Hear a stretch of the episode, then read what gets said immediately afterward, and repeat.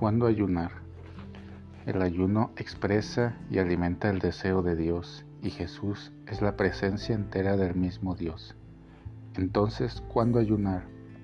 En el Evangelio Jesús nos enseña, días vendrán cuando el esposo les será quitado y en ese momento ayunarán. Debemos resistir la tentación de interpretar estas palabras de Jesús de una manera literal, refiriéndose a su muerte biológica porque de hecho no nos quitaron a Jesús. Él no se fue, Él está vivo hoy presente en nuestra vida. Hoy como en aquel momento en que Jesús pronunció estas palabras, hay quienes reconocen en Jesús la presencia de Dios y hay quienes no lo hacen. Pero incluso hay quienes dan la bienvenida a Jesús con fe, pero viven a menudo con Él ausente en su corazón.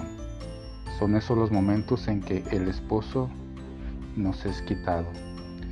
Cada vez que nos alejamos de Dios, incapaces de reconocer su presencia en nuestras vidas, en ese momento tenemos que ayunar como una forma de permitirnos darnos cuenta y vivir su presencia. Este reconocimiento de la presencia de Jesús hoy en nuestra vida nunca es una conquista de nuestra parte.